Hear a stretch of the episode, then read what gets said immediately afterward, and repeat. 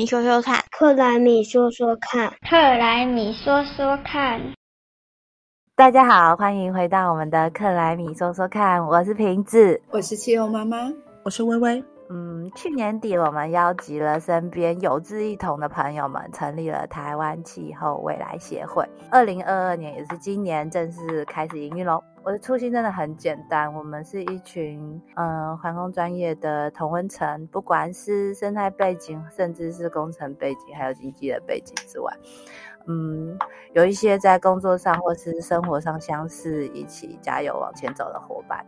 常常有时候会有朋友想要咨询环保的问题，然后也不知道资源在哪里，要问谁，所以我们想要，我们这群人想要回馈社会，让我们的能量透过协会的管道，可以当大家的环保家教啊，提升大家的基本职能和正确的思考方向。欢迎大家一起加入我们，那加入的链接呢就在描述栏当中喽。有听过 R 一一百吗？千万不要以为这是什么厉害的环保标章，还是什么？对啊，就不要以为这是什么认证还是什么标章的。呃，这个 R 就是 renewable，E 就是 energy，所以 R 一一百就是一个承诺，承诺要百分之百使用再生能源的意思。那 R 一一百是由气候组织 Climate Group 和碳揭露计划，就是 CDP。在二零一四年主导的一个全球再生能源的倡议，所有的会员可以透过绿电的投资来自发自用，或者是购买再生能源凭证、签订绿电的合约等相关的手段手法，来达成绿电使用的目标。加入的企业啊，必须公开承诺在二零二零到二零五零年间达成百分百使用绿电，而且还要逐年提报使用的进度哦。身为一个国际环保团体的从业人员来说，我对 R 一一百这种自主性的国际倡议还是充满希望的，因为我们自己就是靠这种看起来很花俏的噱头，然后鼓励自己的会员自主性的、积极的要求自己达到更低碳永续的。所以加入 R 一百所产生的真实的减量效果虽然很难衡量，但这就是所谓的创造影响力、创造声量的一个过程。如果只有一个企业、一个城市，或是只有我们小台湾，感觉好像不是这么的明显。但是时间轴跟地域轴一放长来看的话，效果其实还是挺不错的。尤其 R 一百是在效率惊人的产业界推动的，至少在台湾，台积电一加入 R 一百，马上就带动了整个绿电市场。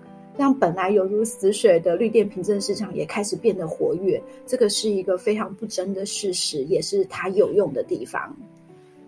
二零二一年底呢，全球已经有超过三百四十家企业承诺这 I E 一百。那么我们台湾呢？我们台湾目前宣布要 I E 一百的会员已经有十三家，相当不容易，这是个很大的承诺。那我们依照加入的顺序，我一定要为大家唱名一下。第一个加入的是大江生医，之后是科艺、欧莱德、葡萄王，所以呢，再来才是台积电。之后台积电之后呢，还有金华工业、台达电、左研院、宏基集团、联华电子、金元福、华硕，和最后目前第十三名是。美律师业，我以为只有台积电呢，原来台湾有这么多的企业共同在倡议 R E 一百的承诺呀。对啊，因为这个 R E 一百和近邻的碳排是现在又是越绑越紧的在一起了，突然变得非常重要的议题，所以就大家也开始看到。那我记得我们之前有分享过，温室气体的排放是包括直接排放和间接排放。那 I 一百是反映在用电量上，对，它算是直接排放还是间接排放呢？我来帮大家复习一下喽。计算温室气体排放主要可分成直接排放和间接排放。那天然气和燃料的部分就是温室气体里面的直接排放的直接排放的部分。那其他的话，在用电的部分呢，就是属于就是间接排放喽。就像我们上一集说的，能源使用占我们总排碳量差不多就是九成。如果企业可以做到 RE 一百，那我们其实也只能说加油。只剩下最后一里路了，你马上就可以达到近零碳排喽。但其实还有百分之十左右的燃料的直接、间接使用，像是瓦斯啊、汽油啊，甚至是冷气里面的冷媒，其他的温室气体排放，其实还是没有办法完全搞定。但是能够做到 RE 一百，真的也是非常非常非常之了不起了啊！RE 一百的最大的优点就是它可以部分取代用电这块相当大宗的温室气体的排放。然后我还想要提醒一点的就是啊，再生能源的效率其实不太高耶，好吧？要说的话，其实是很低。太阳能发电的效率其实只有平均是百分之十五，最好百分之二十四。相较之下，化石能源的发电效率就高很多，燃煤有百分之三十三，燃气可以达到百分之五十，这也是再生能源发展现实中非常大的障碍。然后，因为台湾地很小，人很多，所以就算大家的顶楼屋顶全部都装满了太阳能面板，其实也不太可能产生足够的电力供每个住户使用。所以这也就是为什么 RE 一百这么难。照台湾现在的情况看来的话，假如所有的企业都要达到 RE 一百的话，感觉其实是不太现实的。我觉得在台湾目前寸土寸金的前提下，要靠自己发电，然后达成百分之百再生能源使用，真的是非常不简单的一件事。所以，如果你是老板或是一家之主，你想要实现 RE 一百的第一件事情。肯定就是从减少用电量开始，这样子你要去买的再生能源的成本也可以少付一点。你们知道目前台湾的再生能源发电的成本大约是多少吗？再生能源发电成本的部分呢，经济部这边有再生能源的等购费率可以做一个参考。那不同种类的再生能源，包含像太阳能，我们讨论太阳能的话，每度电大概在三点七到五点七块间；风力发电的话，则 range 更大一点，在二点二到七点一之间；水力发电最便宜是二点八到三点一，那地热的话就是一个比较均价，在五点二左右。那我们也可以像之前讨论的，那目前的话，台湾再生能源的发电占比大概是五点八 percent。像刚刚平子说的没错，我们已经开发的再生能源目前只有这么多。如果总用电量能够降低，再生能源的占比就会增加。这也是一个就是开源节流的概念。开发再生能源的同时，也要减少用电量，左右开工齐头并进。而且大家都看得到，是以后如果大家真的全部都改用电动车的话，用电需求一定会持续增加下去的。那我这边想要补充一下，大家知道现在的电价多少钱吗？那事实上，我们一般家庭使用一百二十度以下的话，每度电是一点六三元，也就是为什么再生能源还是很贵的原因。是啊，我们刚刚讨论了，如果你要在家里 RE 一百，甚至你是你是公司的老板，你要让你的企业 RE 一百，我自己发电不够，那我就去跟别人发电买。但是如果我们把这个范围扩大到一个城市或是一个国家的 RE 一百的时候，我也想问你们嘞。当这个国家百分之百使用核能的话，你们觉得它可以对外宣称说它是 RE 一百的国家吗？还是它是嗯六十 percent 的火力发电，四十 percent 的核能发电好了？他把那六十 percent 的火力发电用再生能源取代以后，他就可以宣称它是 R 一一百了吗？嗯，我觉得与其说。百分百再生能源，不如说百分百的低碳。我们该做的应该是尽量完全使用低碳洁净的能源。就像之前讨论能源转型，讲到天然气是转型过程中的一个间接桥梁一样。核电的碳排放系数很低。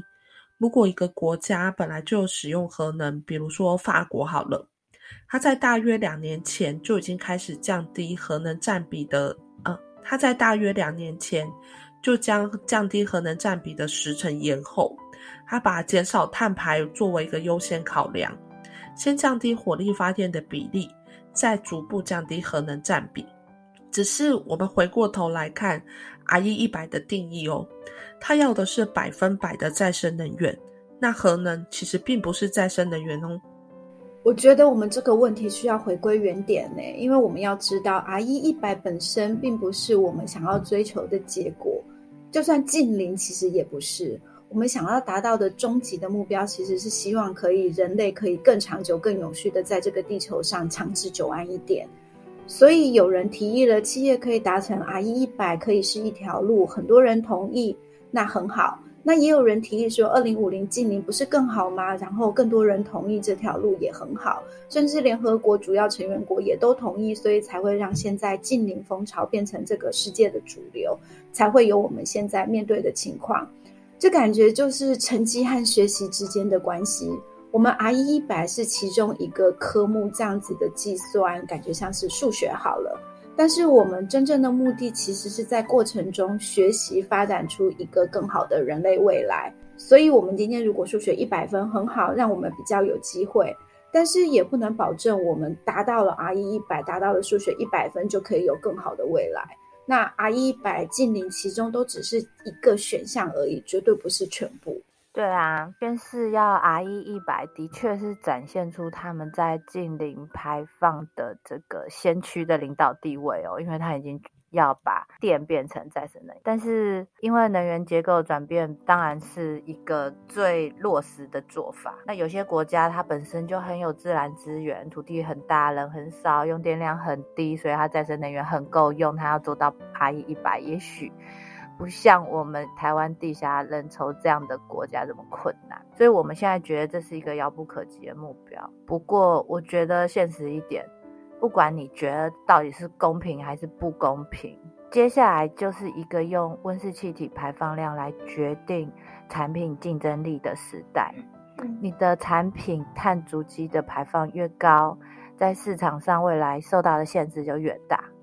所以，这些有再生能源优势的国家，他们真的在未来的市场竞争中，为他的产业增加了很多的优势。而且，其实我们小台湾真的也没有放弃的本钱啊，过去没有，未来也不会有。就再生能源这一个领域来说的话，我们台湾就那几个再生能源的选项，五只指头数一数就数完了，能选择的真的很有限啊。也就是因为这样，所以我们每一个选项其实都不能放弃，每一个都应该要去充分了解之后，尽量克服万难，去好好的发展。台湾过去的路也不轻松，但台湾人努力走到了今天，创造出很多台湾的骄傲。而且往好处想，就是综合而言，与其跟其他大多数的国家相，比，我们台湾还是有足够的实力，有足够的基础优势，可以在近邻这科上拿到不错的成绩的。我们真的要相信，我们是可以做到的，而且我们也要鼓励大家都要有这样子的决心，必须要用尽全力去达成才行。就像我们之前讨论过的 ESG，获利足够的企业对社会就是要有正面的影响。一开始清慧说的，当台积电加入 RE 一百之后。呃，台湾的再生能源凭证就被他扫货了。现在想要再买再生能源凭证还要排队，整个供不应求。但是我突然发现，可能有同学听不懂什么是再生能源凭证吧？我们好像没有讨论过。我们下一次可以来讨论一下再生能源凭证是什么？是每个人都能买吗？要怎么买卖啊？那价格怎么定呢？微微刚刚说的，我们今天真的是聊不到再生能源凭证，所以我们下一集好好跟大家介绍一下。总之就是你没有办法设置这么多太阳能板发电在你的工厂或是在你家楼上的话，我们去买别人发的电。那在台湾这个交易的形式会是怎么样？我们就先卖个关子，今天先聊到这里了，下周拜拜，拜拜，拜拜。拜拜，下次要在一起听哦。